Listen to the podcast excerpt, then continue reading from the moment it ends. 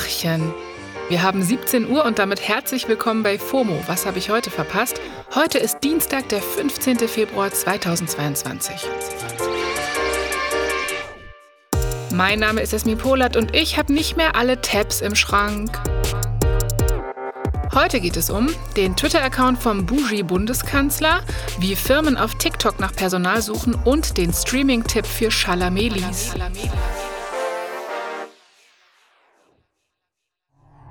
Ich starte die Folge mit einem Versäumnis, weil es war übers Wochenende so viel los auf Twitter, dass ich gestern mal was verpasst habe. Nämlich, der Bundeskanzler ist jetzt auf twitter.com.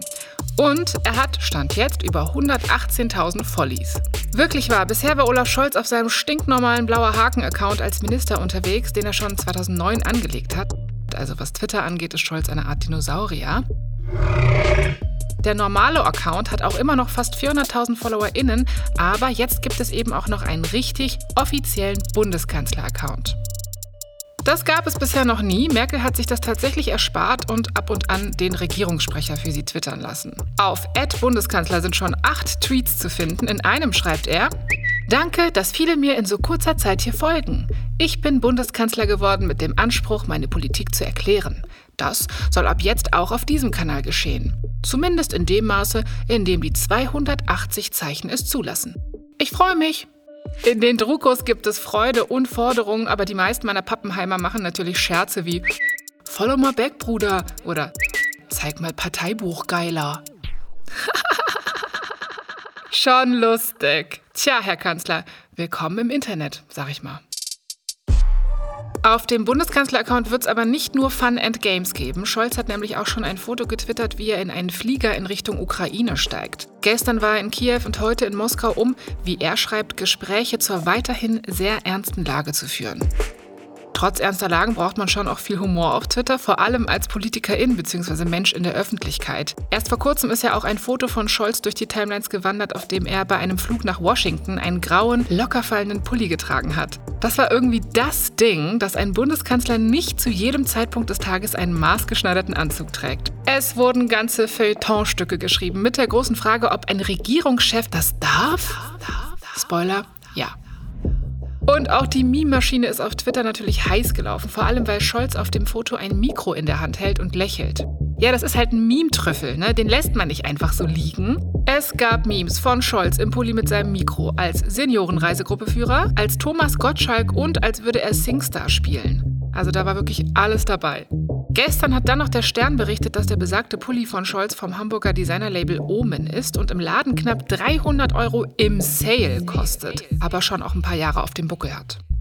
Macht mit dieser Info, was ihr wollt, aber dass BundeskanzlerInnen ein bisschen bougie sind, das deckt sich eigentlich mit meinem Erwartungshorizont. Das gehört doch zum Job mit dazu, oder?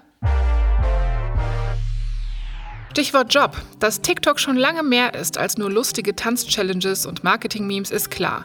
Neu ist aber, dass große Firmen dort jetzt Personal recruiten, habe ich in einem Artikel der Wirtschaftswoche gelesen. Fachkräftemangel in Deutschland ist ja nicht erst seit der Pandemie ein Problem, aber wird jetzt immer präsenter.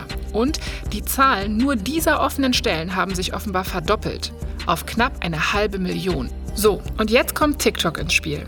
Ein schwedisches Marktforschungsinstitut hat mehrere tausend Studierende gefragt, wie sie TikTok nutzen und hat dabei herausgefunden, dass die Hälfte sich auf der App auch über Jobs informieren würde. In Deutschland ist bisher nur ein Bruchteil der Firmen auf TikTok unterwegs. Viele wollen das jetzt ändern. Die Telekom ist zum Beispiel schon länger da, neuerdings auch das deutsche Softwareunternehmen SAP. Sinn und Zweck von diesen Accounts ist, die, wie es heißt, Firmenkultur darzustellen und potenziell neue Talents anzuziehen. Also auf gut Deutsch Werbung.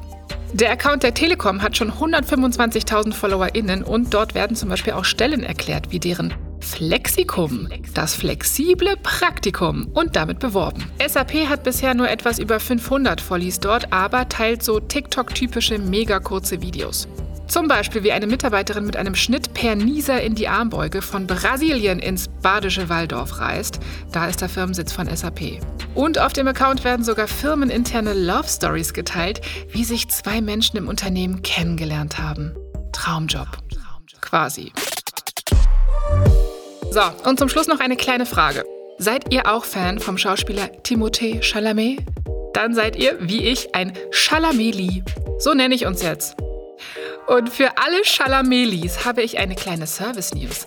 Ab jetzt gibt es den Film Hot Summer Nights auf Amazon Prime in Deutschland zu sehen. Der Film ist schon von 2018, also noch vor dem großen Hype um ihn. Er spielt da den introvertierten Daniel, der einen Sommer bei seiner Tante verbringt. Dort freundet er sich mit Hunter an und steigt ins Drogengeschäft ein.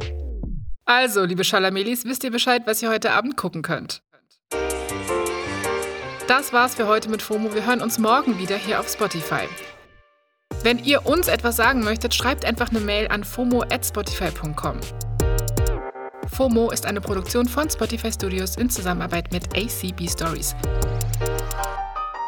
Bye.